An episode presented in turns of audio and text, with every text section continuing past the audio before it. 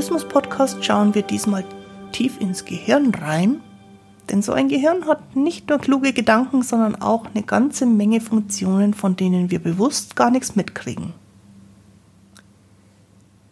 Weil ich keine Gehirnforscherin bin, sondern eher eine Gehirnanwenderin und weil das bei dir vermutlich ganz ähnlich ist, habe ich den Aufbau von so einem Gehirn in meiner Beschreibung ganz enorm vereinfacht.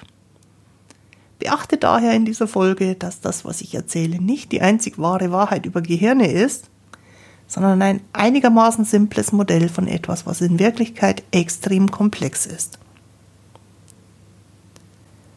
Damit ich erklären kann, warum meiner Ansicht nach das Gehirn von Mutisten unter Stress mit Blockaden reagiert, brauchen wir eine grobe Idee davon, was so ein Gehirn eigentlich macht, und darüber reden wir in dieser Folge.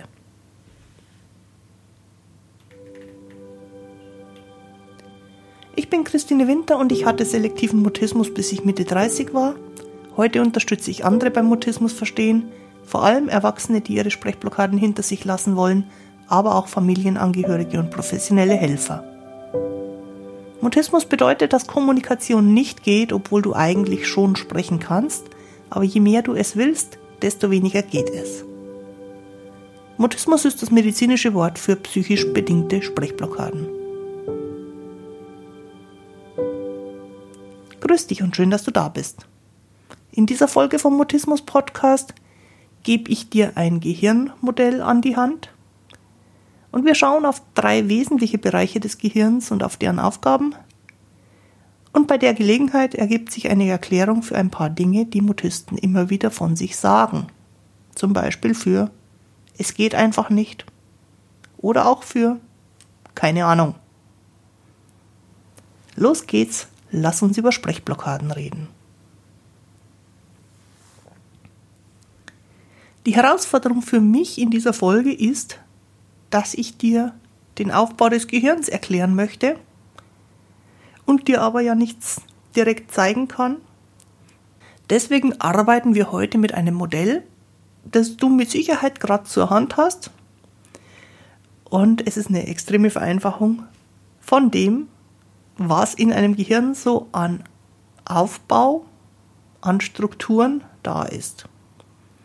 Wenn du also gerade eine Hand frei hast, und nicht beim Autofahren bist und nicht irgendwelche sonstigen diffizilen Dinge nebenbei machst, dann nimm doch mal deine Hand so vor dein Gesicht, dass die Handfläche zu dir hinschaut. Der Unterarm ist also senkrecht und auf Kopfhöhe ist deine Handfläche und die schaut zu dir her. Und dann tun wir mal so, damit das Modell funktioniert, als ob diese, dieser Unterarm, der vor dir aufrecht steht, deine Wirbelsäule wäre. Und am oberen Ende der Wirbelsäule gibt es ja so einen Bereich, wo die Wirbelsäule dann übergeht in den Gehirnbereich, in den Schädel. Das da am Handgelenk, diesen Übergang, den bezeichnen wir jetzt mal als das Stammhirn. Man kann auch sagen den Hirnstamm. Und das ist der erste Gehirnteil, über den ich heute mit dir reden möchte. Also Wirbelsäule, der Übergang in den Schädel rein und dort finden wir den Hirnstamm oder das Stammhirn. Und dann nimm mal deinen Daumen, der steht da ja jetzt so weg und es schaut noch nicht wirklich aus wie ein Gehirn, und klapp den Daumen mal auf die Handfläche. Nicht zu enthusiastisch, sonst gibt es einen Krampf, einfach nur so, dass der über der Handfläche liegt. Das, was da jetzt in der Gehirnmitte liegt. Das nennt man das limbische System. Komischer Name, es gibt auch keine deutschere Umschreibung. Emotionszentrum wird manchmal dazu gesagt, aber ich bleibe jetzt mal bei dem Begriff limbisches System. Der Daumen ist also das limbische System, das mitten im Schädel liegt.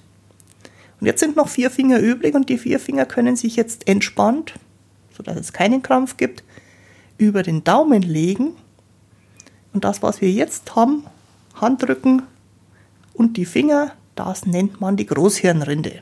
Das ist also das, was unter der Schädeldecke liegt. Und wenn du jetzt überlegst, äh, wo ist jetzt vorne bei diesem Gehirnmodell, das vor dir steht, da wo die Fingernägel sind, da wären jetzt so ungefähr die Augen und du sitzt oder stehst jetzt quasi Auge in Auge mit einem Gehirn. Wenn es noch entspannt ist, lass mal dein Modell so vor dir stehen und wir schauen uns mal an, was die Aufgaben der Gehirnbereiche sind. Wenn es unangenehm wird, leg die Hand einfach ab, denn du hast ja jetzt gesehen, wie sein Gehirn ausschaut. Der Bereich oberhalb der Fingernägel ist das sogenannte Frontalhirn, weil es vorne ist bei den Augen. Und das Frontalhirn ist zuständig für logisches Denken, Planen. Auch Planen von irgendwelchen schlimmen Dingen, die in Zukunft kommen werden, wo wir Erfahrungen schon vorwegnehmen und dann sagen, da habe ich Angst. Und der Gedanke, dass da was kommt, das Angst machen könnte, das passiert im Frontalhirn. Dieses ganze rationale Denken, man könnte sagen, sowas wie Prozentrechnen, Gedichte schreiben und Jahreszahlen auswendig lernen, das passiert hier bei den Fingern, über den Augen, im Frontalhirn oder auch im weiteren Bereich der Großhirnrinde. Dann haben wir ja innenliegend den Daumen, das limbische System mitten im Schädel, das ist zuständig für die Verarbeitung von Emotionen, fürs Einfühlen in andere Menschen, fürs Verarbeiten von dem, was über unsere Sinnesorgane so reinkommt, also die Information von den Augen, von den Ohren, vom Schmecken, Geschmackssinn. Riechen ist ein bisschen eine Sonderfunktion, weil die nicht direkt im limbischen System ist, aber so genau wollen wir es jetzt hier gerade gar nicht wissen. Oder auch, was hier im Daumen verarbeitet wird, wäre zum Beispiel ein Gefühl von Bedrohung, also die Emotion, die zur Angst dazugehört. Und vieles andere mehr. Also da in dieser, in dieser Mitte des Gehirns sind ganz, ganz viele wichtige Funktionen. Aber anders als das Frontalhirn ist das, was mitten im Hirn beim Daumen im limbischen System passiert, für uns nicht so richtig durch Denken verständlich. Wenn wir hinspüren, was wir für eine Emotion haben, dann haben wir da noch einen bewussten Zugriff drauf. Und dann macht unser Frontalhirn sich Gedanken dazu. Das Stammhirn am Handgelenk hat eine ganz wesentliche Funktion für uns Menschen, nämlich uns am Überleben zu halten, damit wir das ganze Restliche mit Emotionen und Logik und so weiter überhaupt machen können. Deswegen kümmert sich das Stammhirn vor allen Dingen um Körperfunktionen, die wir brauchen, um zu überleben um unsere Herzrate, um unsere Verdauung, um die Atmung, auch dass die Atmung so funktioniert, dass das Gehirn immer genügend mit Sauerstoff versorgt ist, um Immunreaktionen und um tausende von anderen Kleinigkeiten, die den Körper am Laufen halten.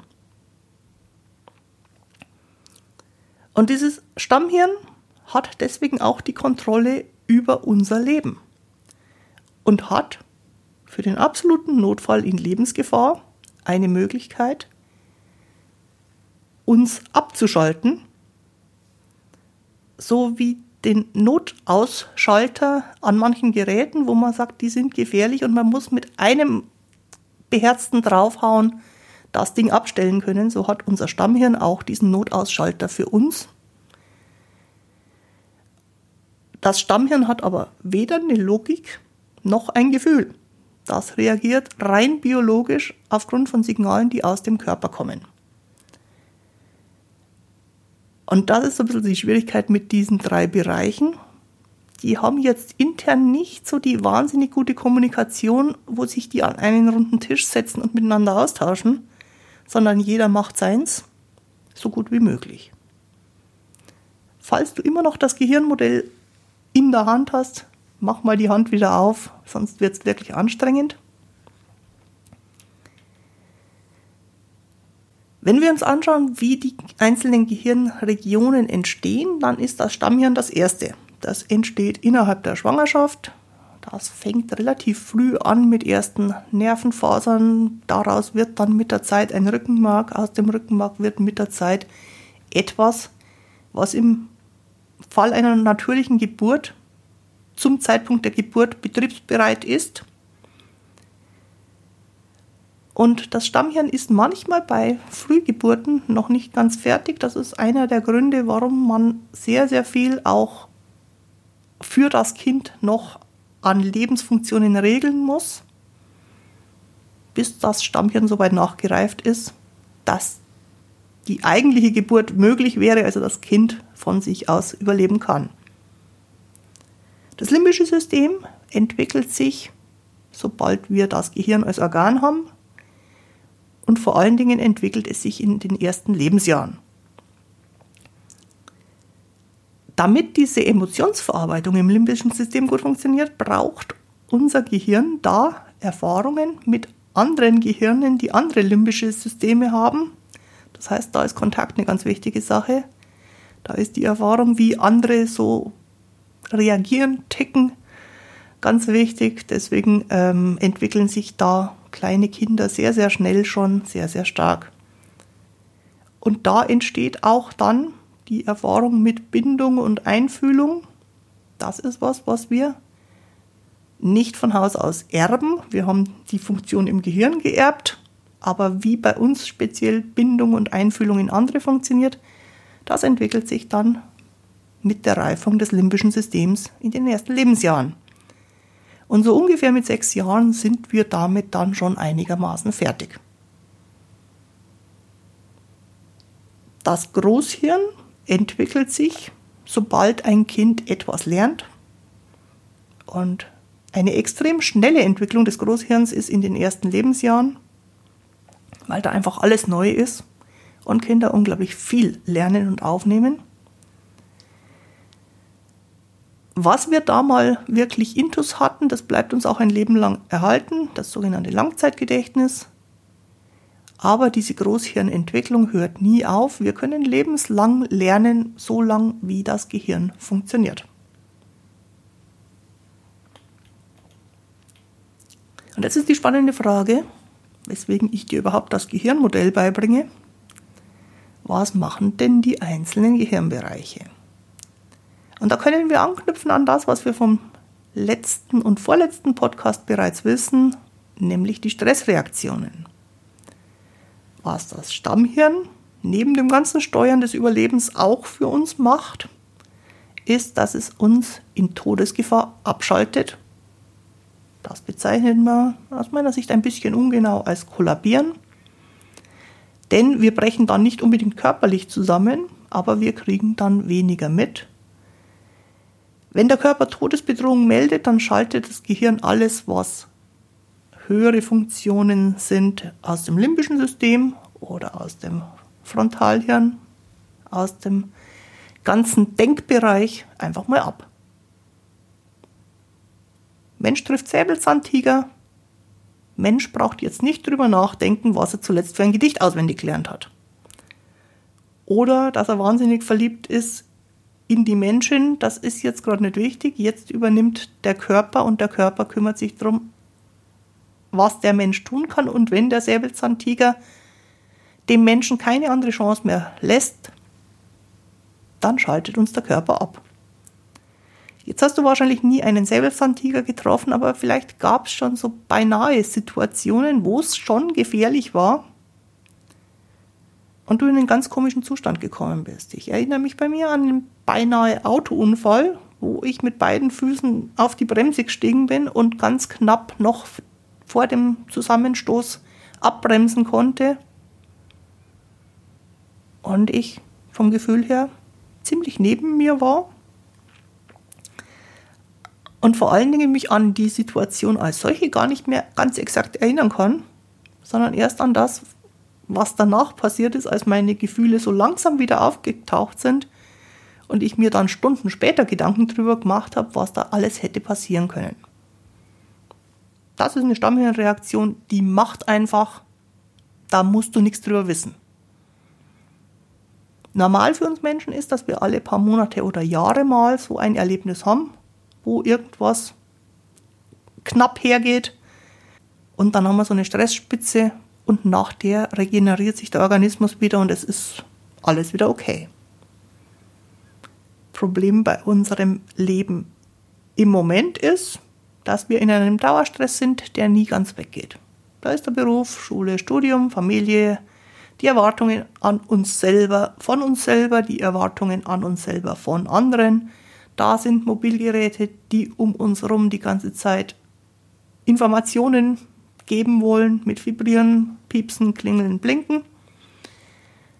Das heißt, wir sind auf einem Stresslevel, das für uns Menschen eigentlich so von der Natur nicht vorgesehen wäre, die ganze Zeit.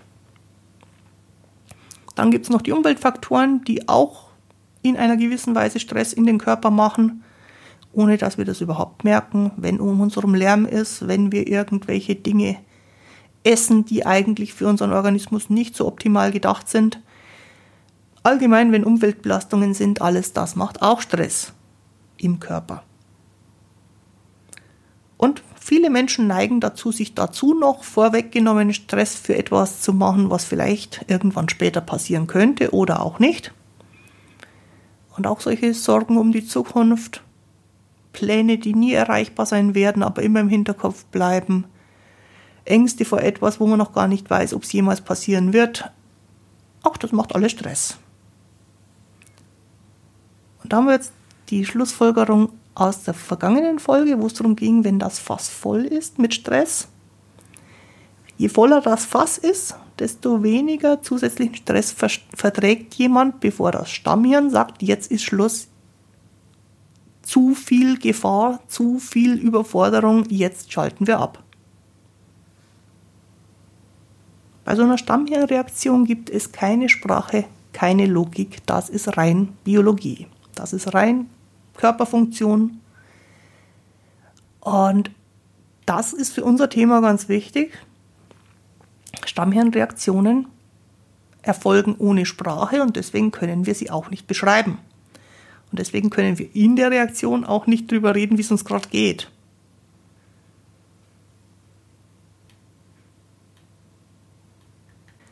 Wenn wir uns das limbische System anschauen, das ist deutlich anders als das Stammhirn.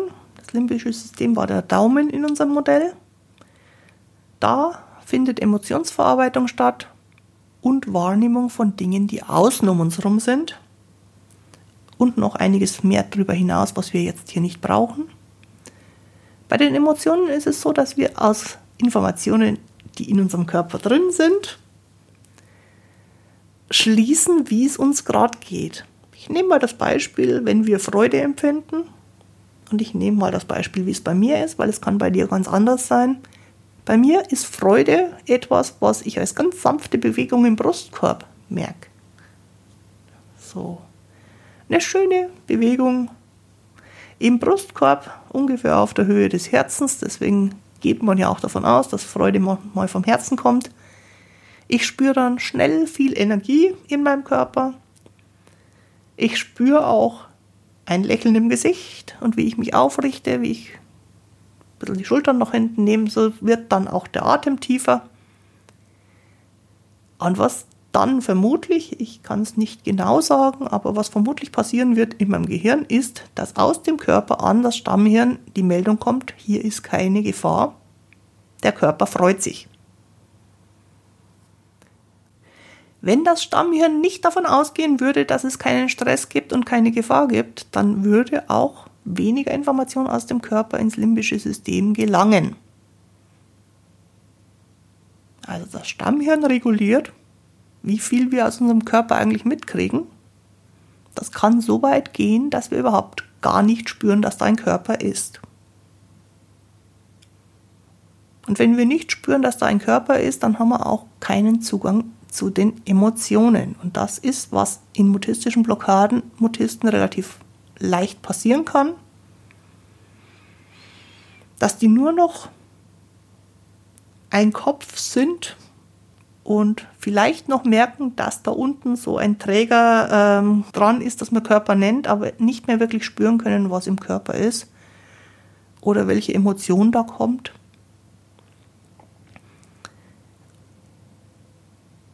Und das ist eben eine Stammhirnreaktion, wo das Stammhirn ohne jegliche Logik, ohne jegliches Interesse an bewusstem Denken sagt, hier ist irgendwas gefährlich. Deswegen spüren wir jetzt den Körper weniger oder gar nicht. weil Stammhirn und limbisches System nicht wirklich zusammenspielt, sondern jeder so seinen Job macht, wird im Zweifelsfall, wenn das Stammhirn übernimmt, das limbische System wenig Informationen geben können. Beim Mutismus ist es so, dass wir, wenn wir komplett starr werden und den Kontakt zu anderen Menschen verlieren, eine Reaktion des Stammhirns haben. Und im limbischen System deswegen wenig bis gar nichts ankommt an emotionaler Information aus dem Körper. Und das meinen Mutisten, wenn man sie in der Blockade oder gleich nach einer Blockade fragt, wie es ihnen geht, wenn sie sagen, keine Ahnung, weiß nicht. Es gibt diese Information jetzt gerade einfach gar nicht. Und auch Signale von Hunger oder von der Notwendigkeit aufs Klo zu gehen, brauchen ja ein Körpergefühl. Wer seinen Körper nicht zur Verfügung hat, weil das Stammhirn gerade gesagt hat, die Information ist nicht relevant, der wird nicht merken, dass er hungrig ist, dass er aufs Klo muss, manchmal auch gar nicht merken, dass da irgendwelche Schmerzen im Körper sind, weil das so sehr abgedämpft wird. Und es kommt dann auch nicht im bewussten Denken an. Und wir müssen ja bewusst denken, ich stehe jetzt auf und gehe aufs Klo, damit wir zur rechten Zeit für unser Bedürfnis auf dem Klo ankommen.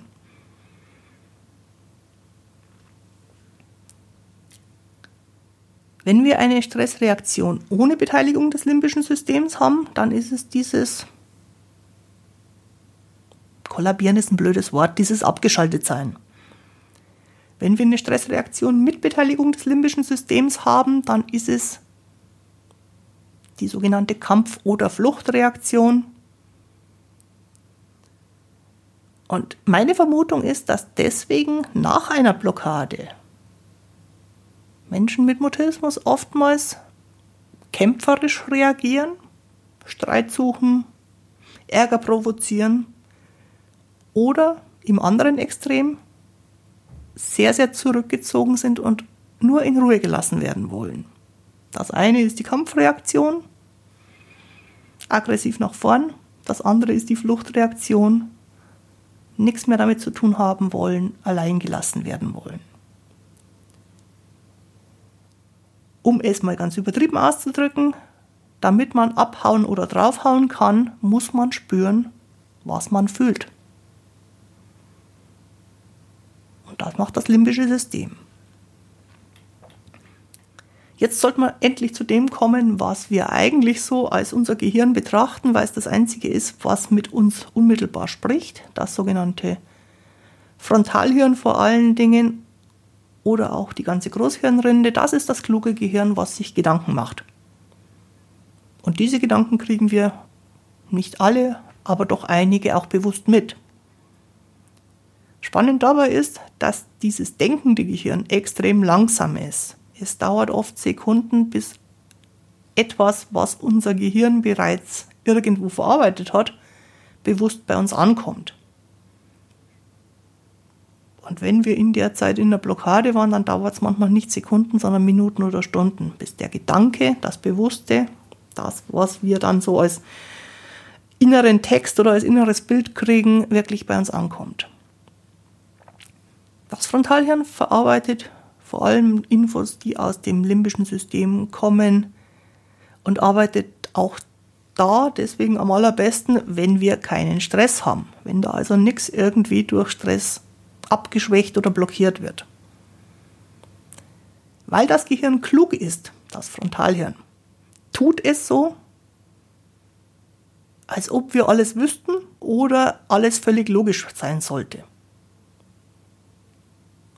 Das ist ein Trick, den muss man nicht glauben. Dieses kluge Hirn, das uns da die ganze Zeit mit irgendwelchen Ideen vollquatscht, weiß längst nicht alles, vor allen Dingen nicht über Gehirnbereiche, mit denen es wenig Kontakt hat. Das bewusste Denken macht auch nur einen minimalen Teil unserer Entscheidungen aus. Das Allermeiste, was in unserem Leben so entschieden wird, wird nicht klug entschieden, sondern wird vom Gehirn unbewusst entschieden. Und wir geben uns nachher noch eine kluge Begründung dazu. Alle wichtigen Dinge regelt das Hirn ohne Denken. Und zwar ganz egal, was wir davon halten.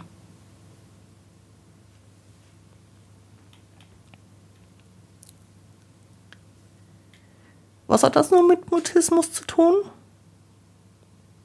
Damit wir jemandem etwas erklären können, müssen wir es im Frontalhirn verarbeitet haben. Damit wir jemandem sagen können, was los ist, müssen wir mit dem Frontalhirn das Ganze in Worte fassen und dann aussprechen.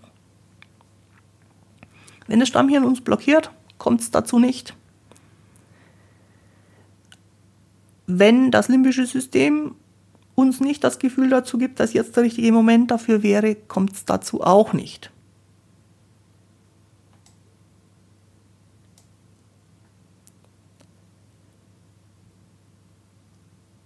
Dass wir hinterher, deutlich später, immer für alles eine Erklärung haben, ist wie gesagt der Trick, dass unser kluges Gehirn sagt, äh, irgendeinen Grund muss dafür geben, ich nehme einfach irgendeinen. Der ist dann ganz oft völlig aus der Luft gegriffen. Vor allen Dingen, wenn es um etwas geht, was das Stammhirn gemacht hat, weil das Stammhirn einfach nicht sagt, warum es das macht.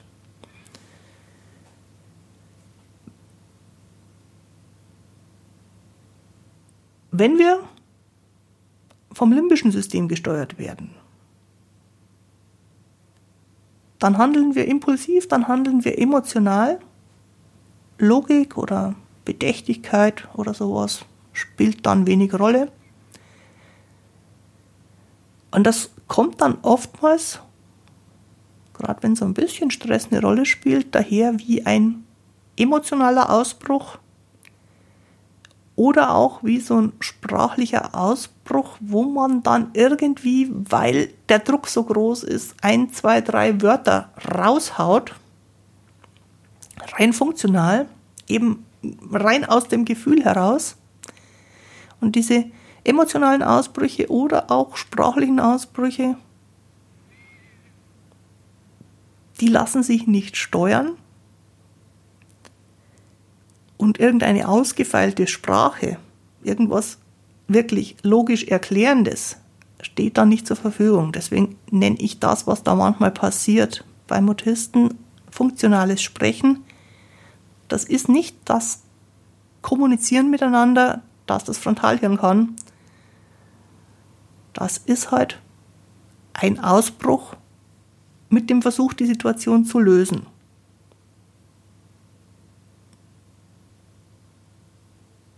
Und der fühlt sich auch für denjenigen, der das macht, nicht gut an, weil man ja keine Kontrolle drüber hat. Unsere ausgefeilte, komplexe Sprache, also das, was ich hier jetzt gerade verwende, braucht eine extrem hohe Aktivität der Großhirnrinde.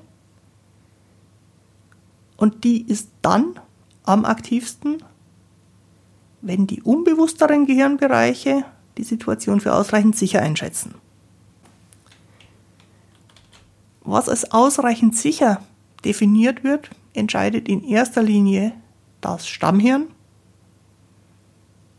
Und zwar nach Informationen, die der Körper sendet.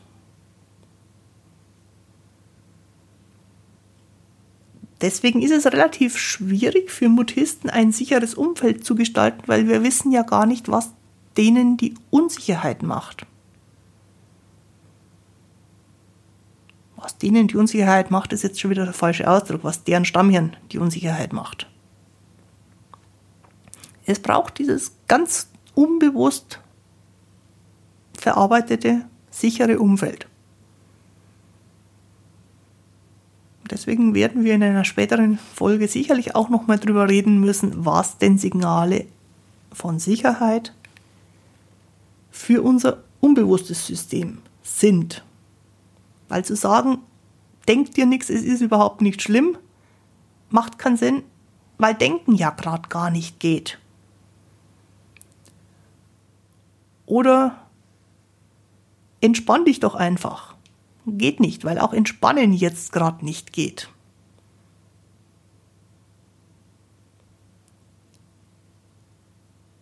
Damit die Folge heute nicht zu lang wird, verschiebe ich das aber auf eine andere Folge, Was ich jetzt mitgeben möchte als Idee ist, dass jeder Druck Unsicherheit verursacht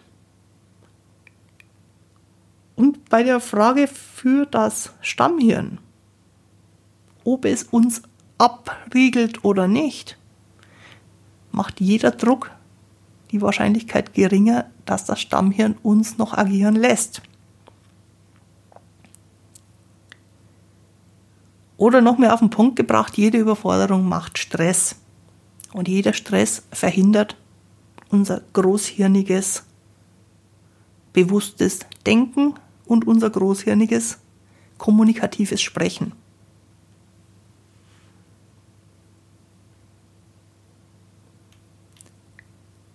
Das war jetzt heute eine ganze Menge und ich weiß, dass es komplexes Zeug ist und ich weiß auch, dass ich es nur bedingt gut erklären kann, weil es nicht mein Spezialgebiet ist.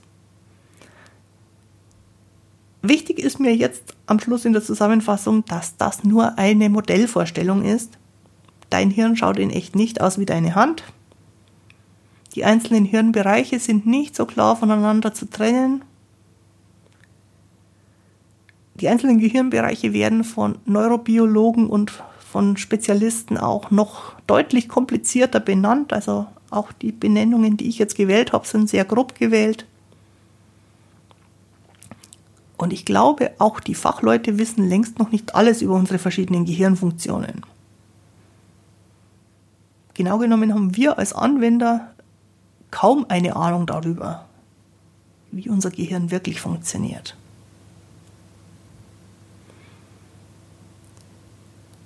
Das mit den drei grundsätzlich verschiedenen Gehirnen, Gehirnbereichen ist für mich aber enorm hilfreich zu wissen, weil dann klar ist, wenn was nicht geht, weil gerade das Stammhirn die Oberhand hat, dann geht's nicht. Und zwar völlig egal, was unsere kluge Großhirnrinde Minuten oder Stunden später darüber denken wird.